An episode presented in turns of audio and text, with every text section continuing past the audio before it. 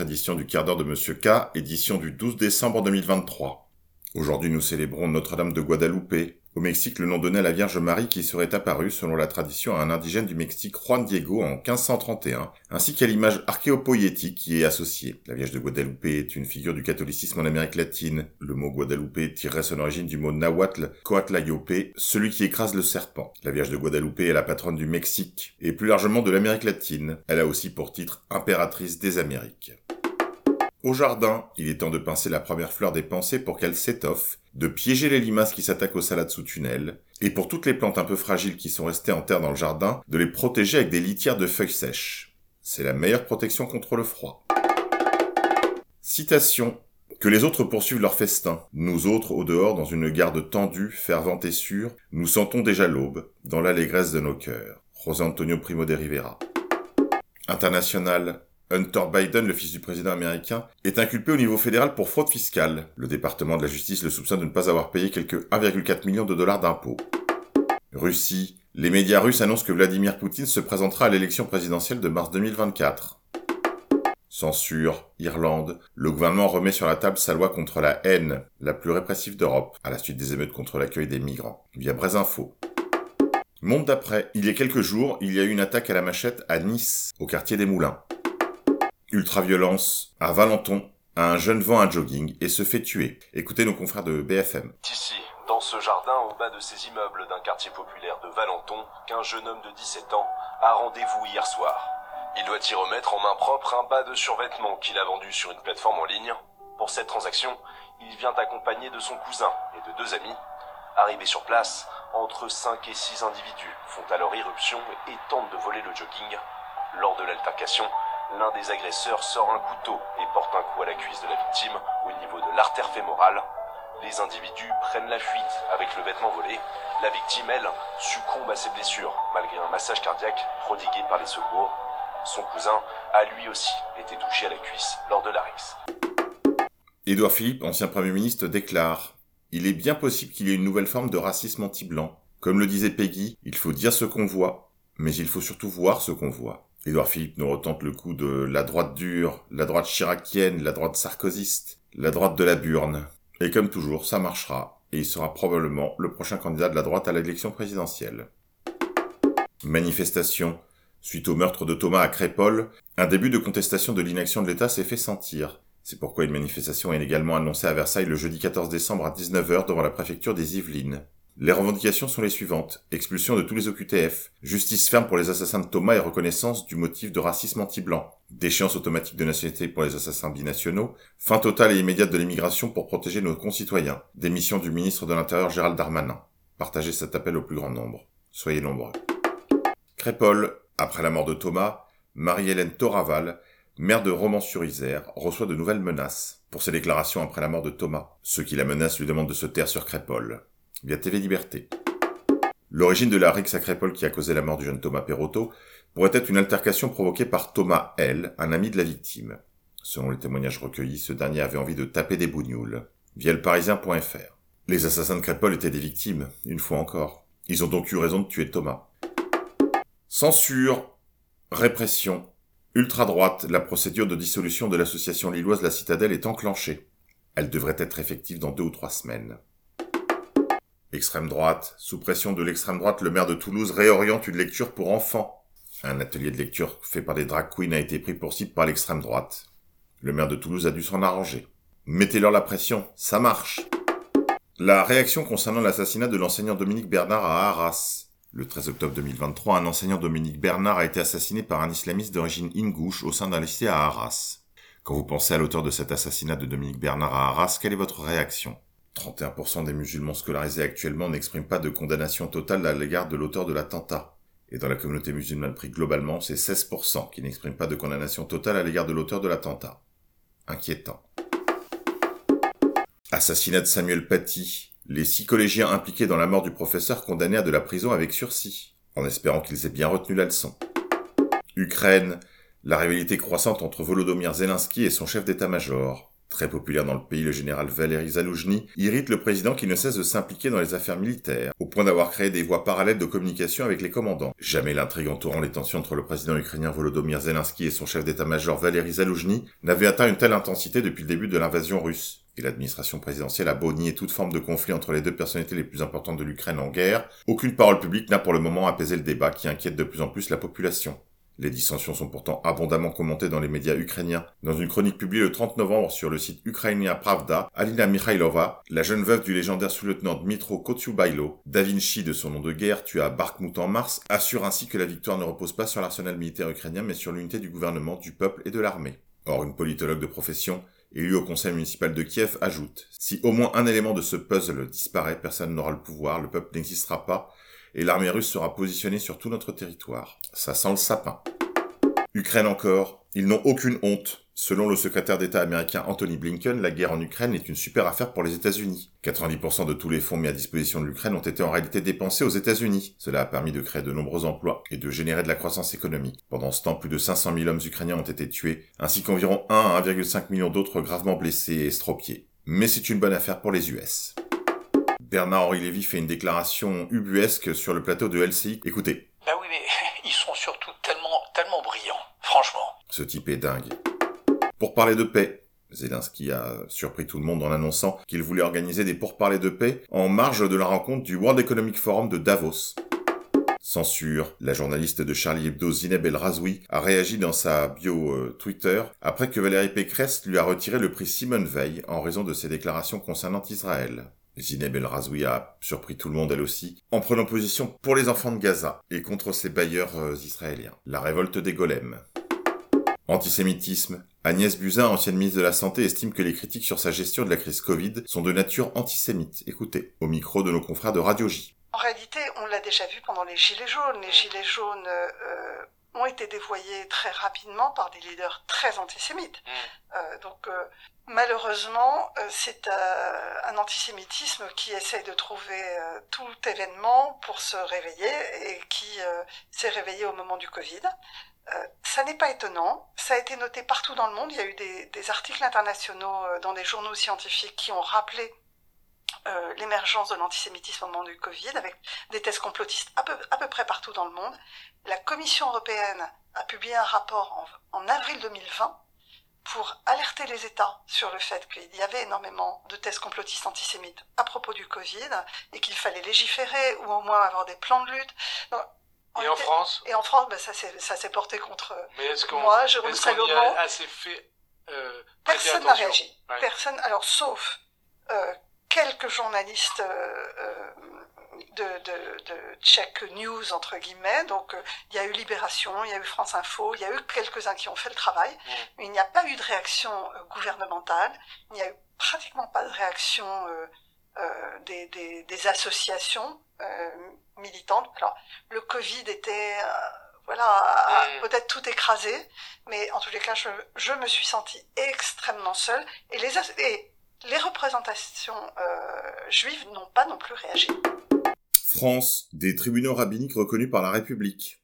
Via TikTok, écoutez. Les comptes ont été saisis par huissier sur décision du tribunal rabbinique. Vous vous rendez compte? Une fois que le psaque est rendu, on peut le faire enregistrer euh, au tribunal euh, de grande instance. Une fois qu'on aura le sceau du greffier, l'huissier pourra faire une saisie sur compte bancaire, une inscription d'hypothèque, euh, une saisie vente des meubles de la personne. Mais tout d'abord, qu'est-ce qu'un din Torah? Un din Torah, euh, c'est une procédure spéciale qui euh, permet à deux personnes qui sont en litige de se présenter devant euh, trois dayanim, des juges rabbiniques, pour trancher leur litige. Et ça permettra d'avoir une solution qui est conforme à la loi juive, à la halakha. Qu'est-ce qu'un arbitrage? En matière civile, c'est une procédure parallèle qui repose sur ce qu'on appelle le consensualisme, sur la volonté des parties, de façon très simple si les personnes sont d'accord pour désigner un tiers pour résoudre leur litige, eh bien cette personne-là aura la compétence légale pour trancher leur litige. Quelle est l'approche juive de l'arbitrage en France? L'approche euh, juive de l'arbitrage est assez particulière puisque euh, pour des personnes de confession israélite, l'arbitrage c'est censé être la seule voie autorisée par la halakha, par la loi juive. La halakha exige de régler les litiges au tribunal rabbinique, ce qui est compatible avec la législation française. Et cela présente plusieurs avantages. Pouillerie. Sarah Saldman fait encore des déclarations incendiaires sur le plateau de TPMP. Écoutez. Critères un peu... Euh... Jean-Mi peut-être Quoi, t'as dit quoi Jean-Mi Il y en a un, je peux pas le dire à l'antenne. Mais si, vas-y, Je peux te le dire à l'oreille. C'est quoi la virilité, c'est ça Non, c'est quoi Non, non, non. Non, euh... Bah vas-y, ah, dis, oui. bah assume, t'assumes T'as tout compris d'habitude. Ouais. De quoi Bon, et euh, après, il y a un critère d'âge. Moi, Parlant des relations hommes-femmes, la- l'avocate Sarah Saldman, interrogée sur ses critères de choix, tait son premier critère, qui est évidemment que son partenaire soit de la tribu de lumière. Pouillerie, couverture du Parisien, antisémitisme, il y a des gens qui ne nous aiment pas. Il serait peut-être temps de se poser les questions depuis le temps que les gens ne vous aiment pas, non? Palestine occupée, le maire de Nice, Christian Estrosi, affirme que les mères palestiniennes simulent la mort de leur bébé avec des poupées en plastique. Sur le plateau de France 3, écoutez. nous sommes dans une guerre d'images où d'un côté, euh, et vous-même médias, euh, vous passez des images où on voit des mamans qui pleurent avec un bébé en plastique, euh, faisant croire que c'est un bébé mort. Oui, mais il y a euh, aussi des vrais enfants bras. qui meurent. On est-. Il y a on des est- vrais enfants qui meurent, vous êtes bien il y, d'accord il y a de vrais enfants qui meurent, Oui. naturellement, euh, parce que les guerres font des, des- des- des, euh, des victimes civiles de partout. Et euh, naturellement, c'est regrettable. Et nous devons euh, regretter les victimes civiles qui toutes sont des victimes civiles qui sont victimes du Hamas, il faut le rappeler. Résistance. Au Royaume-Uni, à Londres, un musulman accroche le drapeau de la Palestine sur une décoration pour la fête juive d'Hanouka. C'est ce qu'il faut faire, mais avec le drapeau du Christ roi, via le journal des Chouans. Pouillerie. À tous les catholiques, je vous souhaite ce week-end une très belle fête de l'Immaculée Conception. Je connais l'importance de cette fête pour de nombreux Français, notamment dans ma circonscription en Italie, au Vatican, mais aussi en Israël, où seulement là-bas les chrétiens d'Orient prospèrent et sont libres de pratiquer leur foi plurimillénaire. C'est gentil, Meir Habib, mais ça semble compliqué d'être chrétien en Terre Sainte actuellement. Palestine occupée, le maire adjoint de Jérusalem, Aryeh Itzhak King, demande à l'armée israélienne d'enterrer vivants les centaines de civils palestiniens qui ont été capturés, déshabillés et humiliés publiquement jeudi dernier. Il les a insultés de nazis et de sous-hommes. Ce ne sont ni des humains ni des animaux humains, ce sont des sous-humains, via la vérité censurée. Le vrai visage de l'occupation israélienne. Une vidéo montre comment les colons israéliens traitent les Palestiniens, via Break News. Écoutez. Nous devrions tuer chaque homme, chaque femme et chaque enfant qui va aider le Hamas. Nous allons les tuer, même un bébé. Ils ne comptent pas s'arrêter à Gaza. Ce sont tous des ennemis, juste là, pas seulement à Gaza. Gaza n'a fait que le prouver. Palestine occupée. Le pasteur qui dessert l'une des églises de Gaza a déclaré Si Jésus naissait aujourd'hui, il naîtrait à Gaza, sous les décombres. Bethléem annule les festivités de Noël en soutien à Gaza. Palestine occupée. Quand la Cour pénale internationale veut enquêter sur Israël, c'est antisémite aussi. C'est ce que déclare Benjamin Netanyahou. Écoutez. Pure.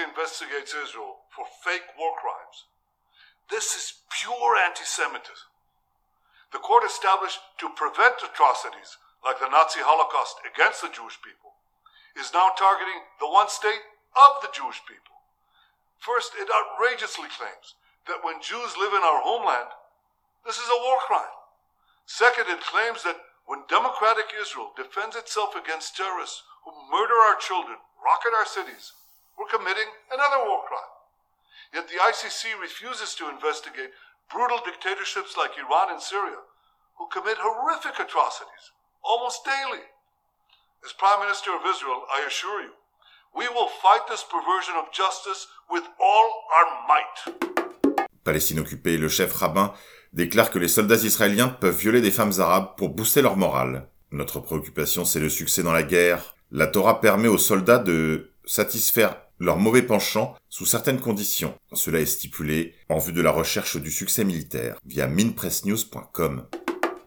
Palestine occupée, la population gazaoui meurt de faim. Ces jours derniers, à Deir el-Bala, dans la bande de Gaza, des centaines de Palestiniens sont rassemblés devant le siège de l'UNRWA en quête de nourriture. Le prix du sachet de 25 kg de farine coûte désormais 500 shekels, soit 150 dollars contre 30 avant le 7 octobre. Inabordable pour la majorité d'entre eux, puisque le salaire journalier d'un Palestinien n'excédait pas 20 shekels. De nombreux Gazaouis n'ont plus de quoi se nourrir ne serait-ce qu'une fois par jour. Beaucoup disent ne pas avoir mangé depuis trois jours. Israël est en train d'affamer la population en plus de la terroriser. Les ONG sont empêchées de répondre aux besoins immenses de la population dont 80% se trouvent déplacés à l'intérieur de leur pays. L'effondrement humanitaire est imminent. Un cessez-le-feu immédiat et permanent s'impose. Stop génocide à Gaza. Via Good News Network. Rencontre entre Julien Pain, le fact-checker et l'anticonspirationniste, et le porte-parole de l'armée israélienne, Olivier Rafovitz. Écoutez. On a bien vu ces tunnels qui passent effectivement euh, sous l'hôpital, juste à côté, ça on peut pas le nier, il y a des journalistes qui sont allés dedans. En revanche, les journalistes qui sont allés dedans, on leur a parlé, nous disent que euh, on voyait pas le tunnel ressortir dans l'hôpital. Et deuxième chose, ça ressemblait pas à un centre de commandement. Est-ce que vous êtes toujours persuadé que c'était un centre de commandement ces tunnels? On n'est pas persuadé, on le sait. Qu'est-ce qui vous fait dire ça? Ben, Je vous dis il y a deux choses. D'abord, on, était présent, on l'a vu, et puis euh, on a des centaines de terroristes du Hamas, des Norba qui sont chez nous, et qui parlent, et qui donnent le renseignement euh, le plus précis, et on a tout. Votre question nous dérange. Pourquoi? Parce que c'est inadmissible qu'une démocratie comme la vôtre pose une question à une autre démocratie. Posée au Hamas, posée euh, aux, salafistes, qui tuent et qui attaquent la démocratie, ce qu'ils font eux. Cette remise en doute et cette remise en question est extrêmement euh, étrange, voire nauséabonde. En fait, euh, évidemment que le Hamas ment sur beaucoup de choses, ça c'est une évidence. Et comme on est entre démocraties, on se pose des questions de démocratie, ce qui me semble normal. On a besoin de savoir si effectivement le Hamas se servait de l'hôpital comme d'un bouclier humain. Donc c'est un travail normal de journaliste, je pense. Vous êtes d'accord avec moi Non, c'est un travail de quelqu'un qui essaye de détruire la parole de l'autre. C'est pas un travail de journaliste. Et ce que vous faites aujourd'hui avec euh, cette question du Hamas à Gaza est une question qui est biaisée dès le départ. Israël est en guerre contre le Hamas. Je rappelle que le Hamas a attaqué Israël.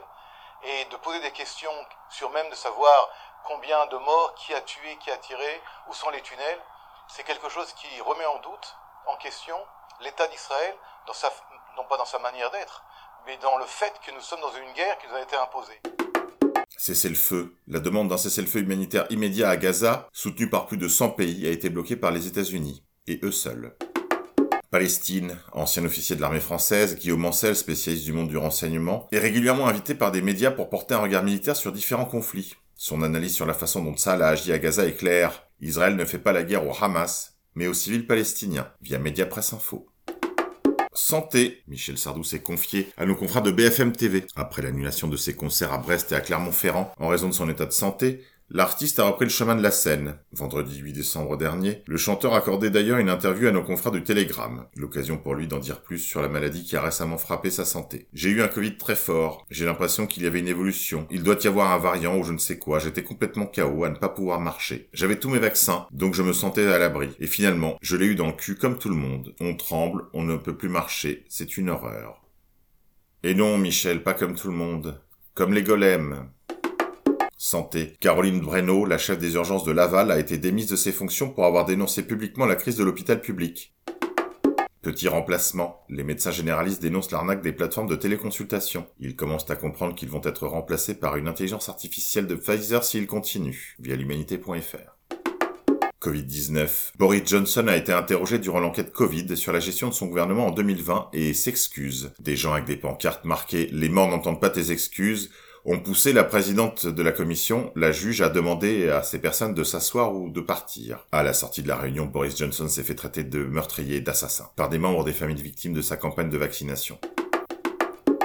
Censure, la circulaire secrète de Darmanin pour interdire toutes les manifestations et rassemblements d'extrême droite a été rendue publique grâce aux efforts de la fondation Polémia. Le ministre de l'Intérieur avait voulu la cacher. En mai 2023, Gérald Darmanin, ministre de l'Intérieur, a envoyé au préfet une circulaire leur demandant d'interdire toute réunion qualifiée d'ultra-droite. Une circulaire si liberticide que les services de la direction des libertés publiques au ministère de l'Intérieur ont préféré la garder secrète et ne pas la publier. Cette circulaire a été doublement attaquée devant le Conseil d'État par l'Institut Iliade et le Cercle Droit et Liberté. Dans son mémoire en défense, le ministère de l'Intérieur a donc été contraint d'adresser la circulaire au Conseil d'État, un texte mirobolant dont le dispositif tient en deux parties. Une instruction générale visant à interdire toute manifestation d'ultra-droite afin d'éviter que les images vues à Paris le 6 mai ne se reproduisent en aucun cas. Une annexe suggérant des prétextes juridiques à utiliser au cas par cas. L'annexe reprend dans un inventaire à la Prévert ce que le préfet Nunez, ce poète du droit, a appelé l'ordre public immatériel. À ce titre, il est envisagé de pouvoir interdire une réunion en fonction des propos qui seraient susceptibles d'y être tenus. C'est la fiction de Minority Report appliquée au crime de la pensée. Et de ceci, la définition est large.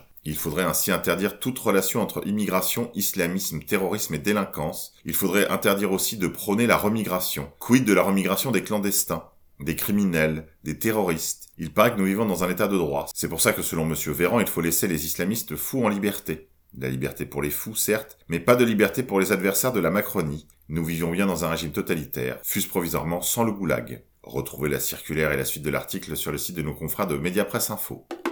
Censure, répression, dissolution d'Academia Christiana. Gérald Darmanin annonce la dissolution du groupe Academia Christiana auprès de nos confrères de Brut le 10 décembre dernier. Écoutez. Un des groupes qui a été euh, plus ou moins euh, évoqué cet été, c'est le groupe Academia Christina. Oui. Euh, qui tenait une université d'été en présence d'individus connus pour violence et fichesse. En fait-il partie Oui, et d'ailleurs là, nous avons les éléments et nous le présenterons en dissolution au Conseil des ministres dans les semaines qui viennent. Gérald Darmanin au micro de Sonia Mabrouk semble confondre Academia Christiana et Civitas. Écoutez. Vous avez annoncé hier, euh, Gérald Darmanin, la dissolution du mouvement Academia Christiana, présenté comme un mouvement catholique euh, traditionnaliste. Est-ce que vous pouvez nous dire ce matin quelle menace ils représentent? Est-ce qu'ils avaient un projet de, de violence qui était euh, euh, prévu? Alors vous l'avez vu cet été, hein, ils ont notamment euh, fait l'apologie de l'antisémitisme, puisque là vos émissions de télévision en ont beaucoup parlé, avec euh, des personnes qui considéraient voilà que les juifs n'étaient pas évidemment des hommes comme les autres. Une très grande, un très grand soutien à la collaboration au maréchal Pétain. Voilà, donc c'est pas une association qui correspond, nous semble-t-il, aux valeurs de la République. Dissoudre au Conseil des ministres et puis le Conseil d'État donnera son, son... Des voix s'élèvent depuis dimanche contre la décision du ministre de l'Intérieur de dissoudre Academia Christiana.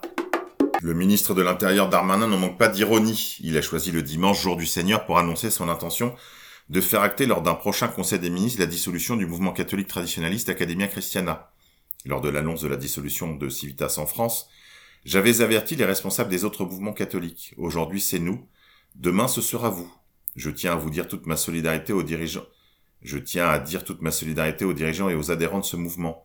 Il serait temps que les catholiques apprennent à serrer les rangs pour faire face à ce déchaînement de haine antichrétienne et anti-française, résurgence de l'esprit de la Révolution française et de la terreur. Alain Escada, président de Civitas International. Anouka à l'Elysée. Aime Corsia, grand rabbin de France, sur le plateau de nos confrères de BFM. Écoutez. C'est un geste formidable parce que c'est un moment merveilleux. Dans un moment, d'abord, très respectueux, merci pour votre analyse, très respectueux de la laïcité. La laïcité, c'est la liberté de pratique religieuse et la neutralité de l'État. C'est pas le président qui a allumé euh, la bougie de Hanouka. Il a allumé une bougie. C'est vous, hein, C'est moi.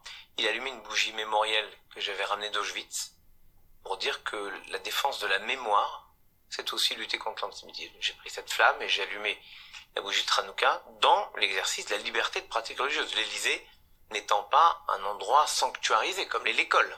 Et merci d'avoir rappelé le sapin, la galette des rois et tout ce qui est la réalité, l'exercice de la laïcité, c'est-à-dire liberté de pratique religieuse.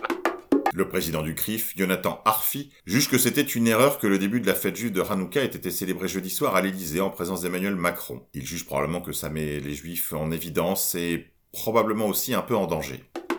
Comme à chaque fois, Agnès Pannier-Runacher est lunaire sur le plateau de BFM. Elle commande cet événement. Écoutez. Alors, moi, je veux remettre les points sur les i. C'était une remise de prix, justement, euh, pour euh, saluer la lutte contre l'antisémitisme du président de la République. Et il n'y a absolument aucune ambiguïté sur le combat du président et du gouvernement sur la laïcité. Je rappelle que c'est ce gouvernement qui a interdit le port de la baya à l'école ou qui encore ces dernières semaines ont euh, annulé, interdit des associations qui portent des valeurs qui portent atteinte à la laïcité.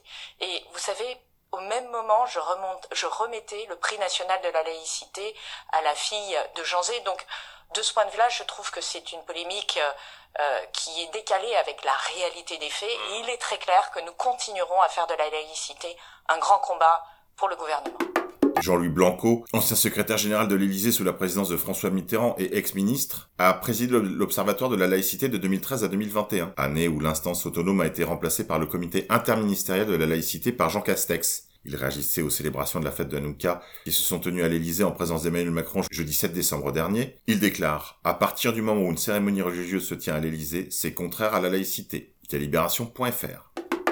Hanouka en Allemagne. Pour la première fois, le chancelier allemand a assisté à la cérémonie d'allumage des bougies de Hanouka en portant une kippa. Les actes d'allégeance de l'Occident collectif se multiplient en France comme en Allemagne, en installant la confusion entre la foi juive et l'entité sioniste criminelle.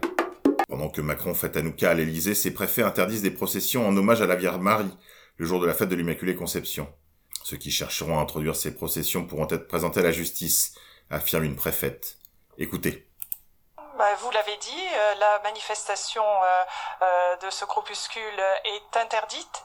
je ne suis pas inquiète. Nous sommes préparés à, cet événement et tous ceux qui chercheront à introduire cette, cette procession, qui en elle-même ne pose aucune difficulté, bien sûr, pourront aussi également s'être présentés à la justice si le besoin s'en faisait sentir. Hommage les natifs, mouvement identitaire parisien, ont rendu hommage à Tai Luc, leader et chanteur iconique du groupe La Souris Glingués. Décédé le 1er décembre dernier, amoureux de Paris et de son histoire, Tai Luc incarnait cet esprit gouailleur et rebelle si cher aux natifs. Ils ont couvert euh, quelques boîtes de bouquinistes d'affiches à son effigie. Bon voyage, Luc. C'est tout pour aujourd'hui, mes amis. Je vous dis à demain. En attendant, je vous demande de bien vouloir me soutenir en vous rendant sur mon site internet atelier-monsieurk.com. Ces quotidiennes ont besoin de vous. Si les dons sont insuffisants, je serai dans l'obligation d'y mettre un terme. Je vous souhaite une bonne journée. Au les cœurs. Dieu vous garde.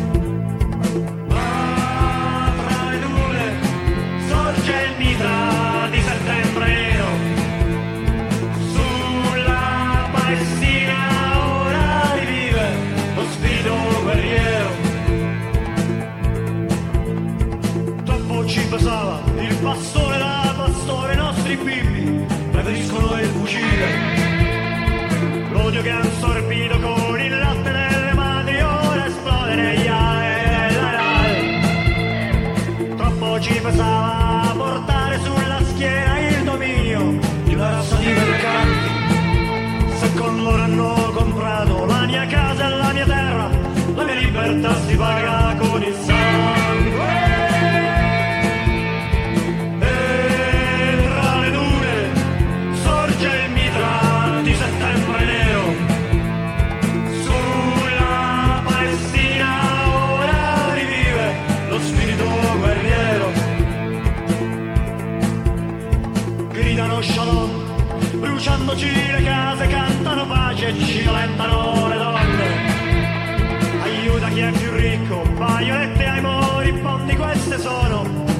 Leggi di Mosè. Ma noi indico un momento, la strada da seguire, il nostro Allah, si onora col tricolore. A chi predica la pace, massacrando la tua gente, dal Corano il nostro Dio risponde guerra.